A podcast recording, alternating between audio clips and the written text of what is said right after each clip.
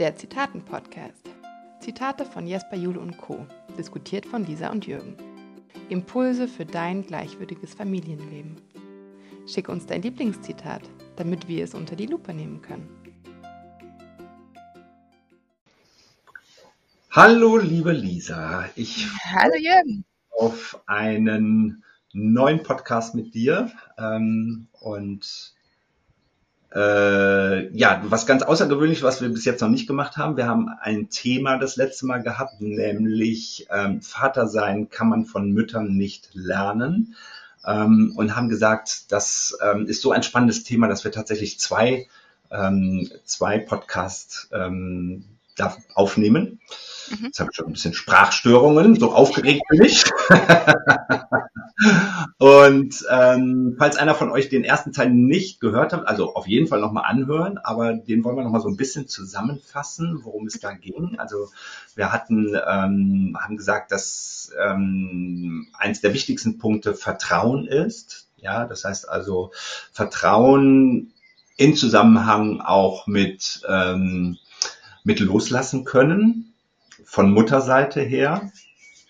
Ähm, wir hatten den Punkt Kommunikation, wie wichtig es ist, einfach ähm, miteinander in einem, ja, auf einer gleichwürdigen Ebene ähm, zu kommunizieren. Das finde ich auch nochmal ganz wichtig. Wir hatten den Punkt Verantwortung. Das heißt also, wenn der Vater sagt, jawohl, ich möchte hier, ich, ich möchte nicht nur für die, oder ich möchte eigentlich gar nicht für so so sehr für die Erziehung, sondern eher für die Beziehung eingestehen, dann muss ich eben auch Verantwortung übernehmen mhm. können.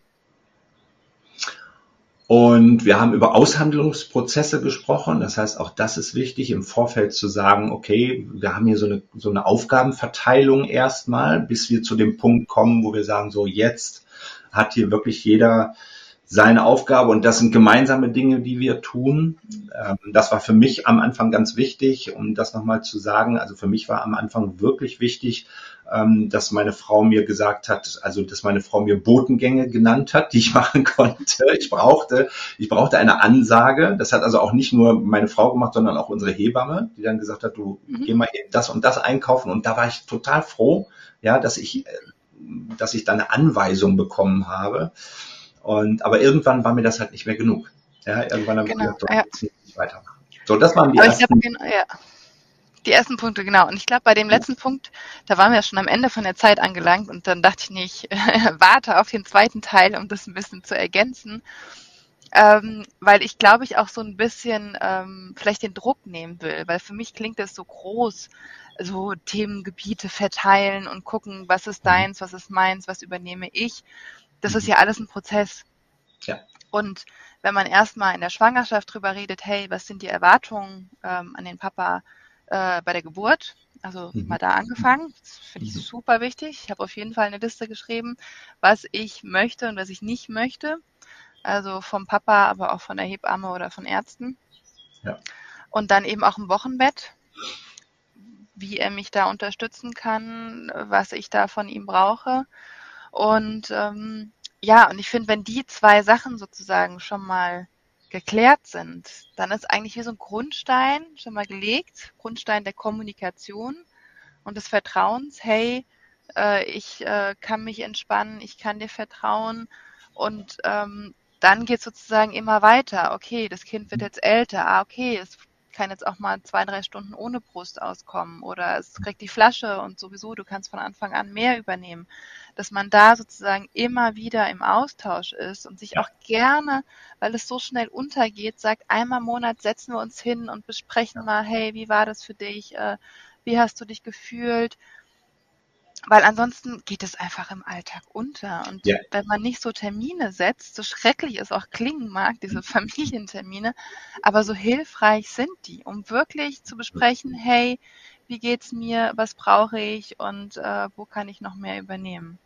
Ja, also dieses wirklich bewusste darüber sprechen, das finde ich auch ähm, von Anfang an ganz, ganz wichtig und auch tatsächlich schon in der Schwangerschaft. Ähm, einfach alleine, du, du hast jetzt schon von, also auch, dass du aufgeschrieben hast, was du gerne möchtest, was du nicht mehr, alleine die erste Frage, ähm, möchtest du bei der Geburt dabei sein? ja. Das ist ja schon so eine Frage, weil das wird ja schon vorausgesetzt, dass Väter bei der Geburt dabei sind. Ja? Mhm. Oder andersherum eben vom Vater die Frage gestellt an, die, an seine Frau, darf ich dabei sein? Ist das für dich okay? Ja, mhm. das ist mhm. also diese Frage, sich hinzusetzen und sich das, das tatsächlich mal zu besprechen und nicht davon auszugehen, ähm, dass beide das wirklich wollen. Mhm. Ja, ja, stimmt, ja.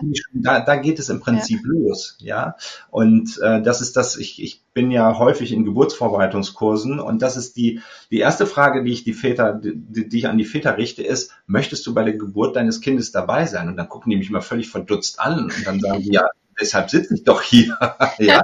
ja, aber ihr wirklich darüber gesprochen? Hast du deine Frau gefragt oder hat sie dich gefragt? Mhm. Und dann mhm. sind die völlig durcheinander und sagen, nee, da haben wir tatsächlich überhaupt gar nicht mhm. mhm. Ich finde, das ist der Start. Mhm. Ja, weil, weil sich, glaube ich, ganz viele Väter nicht trauen zu sagen, äh, nee, eigentlich möchte ich gar nicht so gerne dabei sein. Ja. ja, oder zu sagen, ja, aber unter den Voraussetzungen oder genau. das brauche ich. Also im und Sinne das, von der GFK, so fühle genau. ich mich, das Bedürfnis genau. habe ich, ich äh, äußere diesen Wunsch, die Bitte, wie können wir damit umgehen? Genau, ich hatte mal einen Vater, der dann tatsächlich in der Runde gesagt hat, ich möchte das eigentlich nicht, aber ich traue mich nicht, ähm, das zu sagen, meiner Frau das zu sagen. Und dann haben wir ein Gespräch zu dritt geführt und dann sind wir hinterher auf die Lösung gekommen, dass er gesagt hat, okay, ich bin dabei, aber wenn der Punkt kommt, wo ich denke, das ist jetzt nicht mehr gut für mich, dann darf ich gehen, ohne Diskussionen zu führen. Und damit haben die beiden, konnten die beiden super gut klarkommen und er war bis zum Schluss dabei und hat gesehen, wie sein Kind geboren wurde und das war ganz prima. Ja. Aber es war kam eben, ja auch weg. Genau, dann war der Druck weg. Ja. Und das ist eben, geht eben über Gespräche. Und wenn es so losgeht und dann weitergeführt wird, dass man tatsächlich bewusst sich hinsetzt und sagt, so, pass auf, wir öffnen heute Abend mal eine Flasche Wein und das ist heute Abend unser Thema. Ja, ähm, dann, dann gewöhnt man sich auch daran, denn wenn das Kind hinterher älter wird, davon hast du ja auch schon gerade gesprochen, wenn das Kind dann da ist und es wird älter und so, dann ein Familienstammtisch zu machen, ja, wo ja, ich genau. dem Kind dann einmal im Monat hinsetze, okay, wo sind deine Bedürfnisse, wo sind meine Bedürfnisse, wie können wir das so hinbekommen, dass wir tatsächlich hier ähm, bedürfnisorientiert miteinander umgehen. Ja. Und, und da gehören eben alle dazu. Das heißt also, Familie ist ja immer ein System. Und ich habe dann häufig so ein, so ein ähm, na sag mal schnell, so ein Mobile dabei. Ja. Und wo ich dann sage, wenn wir hier irgendeinen wegschneiden, dann hängt das Ding schief. Mhm. Ja. Und wenn der Vater nicht wirklich mit da drin ist, das heißt also, wenn er tatsächlich den Part übernimmt, äh, pass auf, du übernimmst die, die Begleitung unserer Kinder und ich gehe arbeiten, dann ist steckt er nicht wirklich in dem System drin. Ich finde spannend, dass du das Mobile aufgreifst, weil das nehme ich tatsächlich auch häufig. Und ich erkläre es eben so, dass mir wichtig ist, dass immer eine Dynamik im Mobile best also besteht, dass ja. es sich immer bewegt.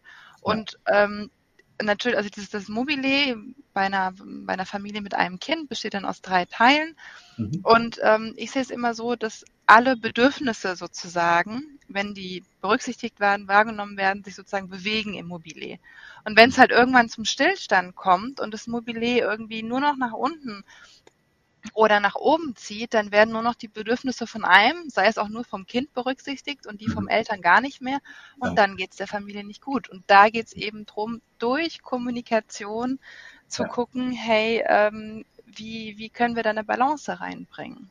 Ja, ja, ja. Ich würde gerne noch mal eine Kurve zurück machen zu mhm. unserem Zitat. Ähm, und zwar Väter, Väter sein kann man nicht von Mütter lernen. Genau, Vater sein kann man nicht ja, von Mütter Vater sein, ja. Das ist ja von Matthias Völchert, oder? Hattest genau. du ja doch einen ja. Kurs dazu, genau. Genau. Und ähm, was mir dabei äh, noch in den Sinn gekommen ist, und zwar ähm, war das ganz spannend, als unser Sohn zur Welt kam, ähm, hatte ich ihn sehr oft in der Trage und immer zu mir gewandt. Oder auch wenn ich ihn ohne die Trage getragen habe, hatte ich ihn immer zu mir gewandt, weil ich finde, so ein klein, kleines Baby braucht Schutz, braucht Ruhe und kann nicht dauernd der Welt sozusagen ausgesetzt sein. Und ganz spannend war immer, dass wenn ich es dem Papa gegeben habe, dass er ihn mhm. immer automatisch umgedreht hat.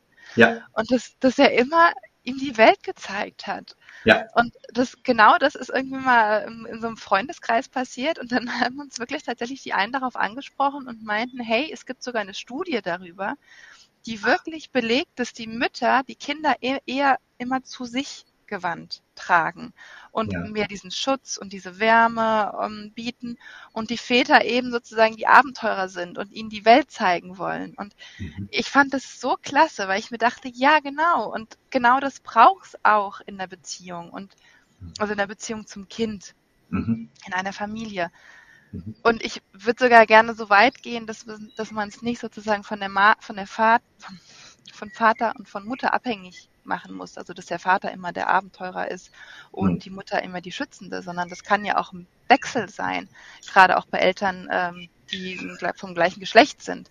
Darum ja. geht's nicht, aber es geht darum, dass Vielfalt sein darf und Vielfalt so wichtig ist für das Kind. Ja, ja. Absolut. Ich kenne jetzt diese Studie nicht, aber ich erlebe eben auch diese Väter, die ähm, jetzt bei mir im Kurs sind, wenn das Baby da ist, egal ob es zum Väterfrühstück oder in der Babymassage oder sonst irgendwas, dann richten die tatsächlich das Kind immer nach und, und mit so mit so Aussagen wie, weil ich frage dann, ne, warum hältst du eigentlich dein Kind so in, in, in die Richtung? Und dann, dann sagen sie, ja, weil mein Kind ist so neugierig. Ja, genau. ist so drei Monate alt und ist so neugierig. und hier ist es zum Beispiel total wichtig, dass die Väter das wissen, dass es ein Unterschied ist, ob ich mein Kind halt zu mir gerichtet habe oder eben ähm, der, der Welt ausgerichtet habe. Und wann das eine gut ist und wann das andere gut ist. Und wenn die Väter das wissen, ja, wenn man denen das sagt, ja. dann drehen die das genauso um. Das heißt also, auch mhm. das will und darf gelernt sein. Mhm, mh. ja, Aber eben auch von beiden Elternteilen. Genau, für beide Elternteile, genau. Und ob das jetzt, ähm, aber ob es jetzt unbedingt von der Mutter des Kindes ähm, gelernt werden sollte, weil da ist, glaube ich, häufig dieses das, das Schwierige. Ja, das heißt also, ne, nehmen wir mal das Szenario, dass du du hast als Papa ein schreiendes Kind ähm, auf dem Arm und, ähm, und hast es eben nicht dir zugewandt, sondern der Welt. Ja, mhm. und jetzt kommt die Mama und sieht das und jetzt ist es so, so wichtig, wie geht sie damit um? Ja. Ja. ja? Wie, wie spricht sie den Vater dann an? Macht sie ihn in dem Moment falsch? Mhm. Ja, also du kannst es sowieso nicht und gib mir mal. Ähm, oder ähm, gibt sie ihm Informationen? Und das ist, und da ist wieder das, was, was glaube ich wirklich ein, ein und, und das wird mir jetzt nochmal so klar in unserem Gespräch hier, ist wirklich diese, diese gleichwürdige Kommunikation in dem Augenblick. Ja. ja also Gleichwürdige also, und wertschätzende würde ich noch Wertschätzen, alles, alles, was dazu gehört, ja. wirklich, ähm, dass, dass sich eben keiner in dem Moment falsch fühlt. Hm. Denn die Gefahr ist immer, je, je falscher ich mich fühle, desto mehr ziehe ich mich zurück. Ja, und werde dann sagen, okay, irgendwann sagt der Vater dann, ähm, du weißt, ich glaube, wir teilen das jetzt so auf, du kümmerst dich um die Kinder und ich bringe das Geld nach Hause und, ähm, und da leidet dann einfach die Beziehung. Ne? Mhm. Das ist dann leider so. Ja, und also ich meine, das Spannende ist ja auch, dass die Kinder unterschiedlich reagieren auf Mama und auf Papa. Und äh, es ist natürlich auch häufig so, dass die Kinder auch öfter mal den Papa ablehnen, gerade wenn die Mama lange gestillt hat, wenn die Mama zu Hause war, der Papa immer arbeiten war. Dann ist es natürlich so, dass das Kind einfach merkt, hey, die Mama, da, ähm, da habe ich die meisten Erfahrungen mitgemacht, da fühle ich mich ja. am allersichersten. Was nicht heißt, dass das Kind sich nicht sicher fühlt beim Papa. Genau. Aber gerade das, da müsste man eben einen Rahmen schaffen, dass die Beziehung noch mehr gestärkt wird zum Papa, ja. wenn dauernd sozusagen die, die Mama eingefordert wird. Hm, hm. Aber das ist ja, natürlich das, schwierig, weil ich kann das nur aus meiner Mama-Perspektive sagen. Ich kenne dieses Gefühl nicht. Hm. Oder habe es vielleicht nur zweimal in meinem Leben bis jetzt äh, erlebt mit meinem dreijährigen Sohn, dass er gesagt hat, nee, nicht die Mama, sondern der Papa oder vielleicht die, die Großmutter oder die Oma. Aber hm ähm, es ist, macht natürlich auch emotional was mit einem. Ja. Und da dran zu bleiben als Papa und zu sagen, hey, ich nehme das nicht persönlich. Das ist nur mein Kind, was jetzt gerade nach seinen Bedürfnissen handelt. Es hat gerade ein Riesenbedürfnis nach Sicherheit und nach Nähe. Und es weiß, bei der Mama ist das Bedürfnis einfach sofort gestillt. Vielleicht kriege ich es als Papa erstmal nicht hin, aber ich kann es auch und ich kann meinem Kind diese Sicherheit bieten.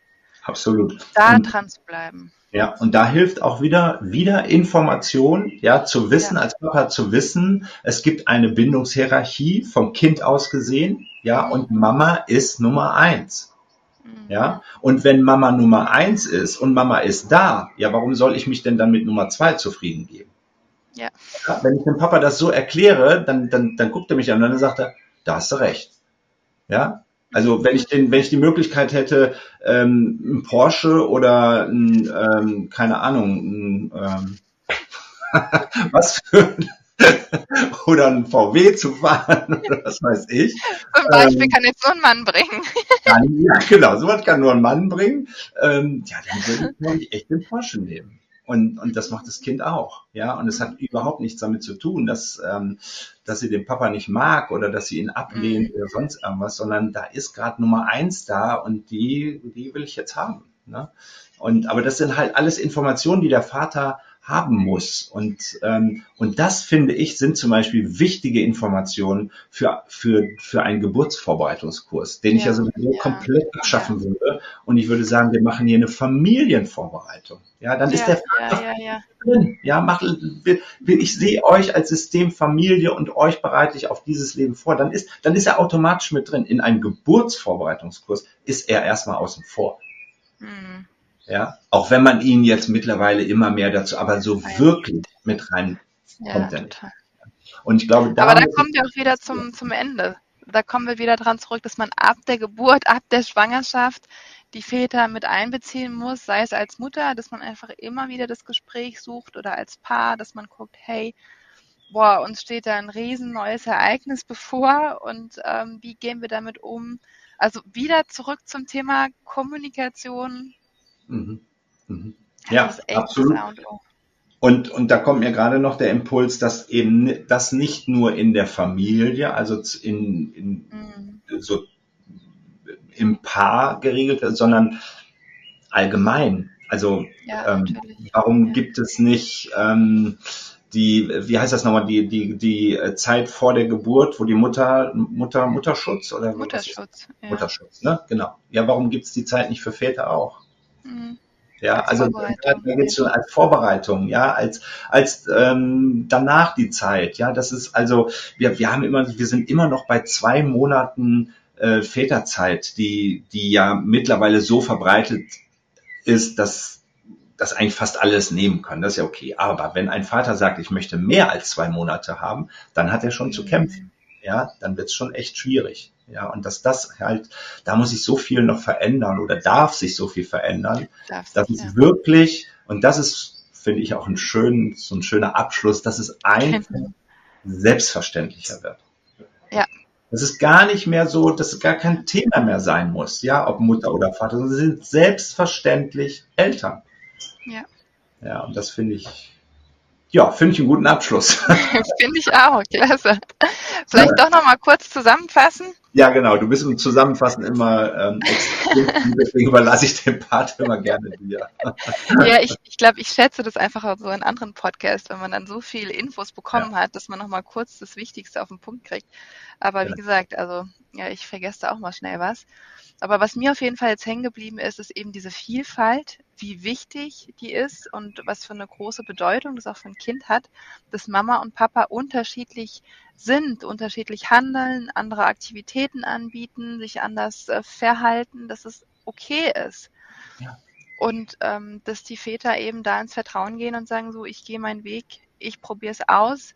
Und auch wenn sie vielleicht erstmal nochmal eine größere Hürde haben, weil das Kind dann wieder die Bezugsperson Nummer eins verlangt, die Mama, dass sie mhm. sagen, nee, hey, wir bleiben, ich bleib da dran, ich nehme es nicht persönlich, sondern äh, im Gegenteil, ich nehme es als Ansporn, um die Beziehung mhm. zu meinem Kind nochmal mehr zu verstärken.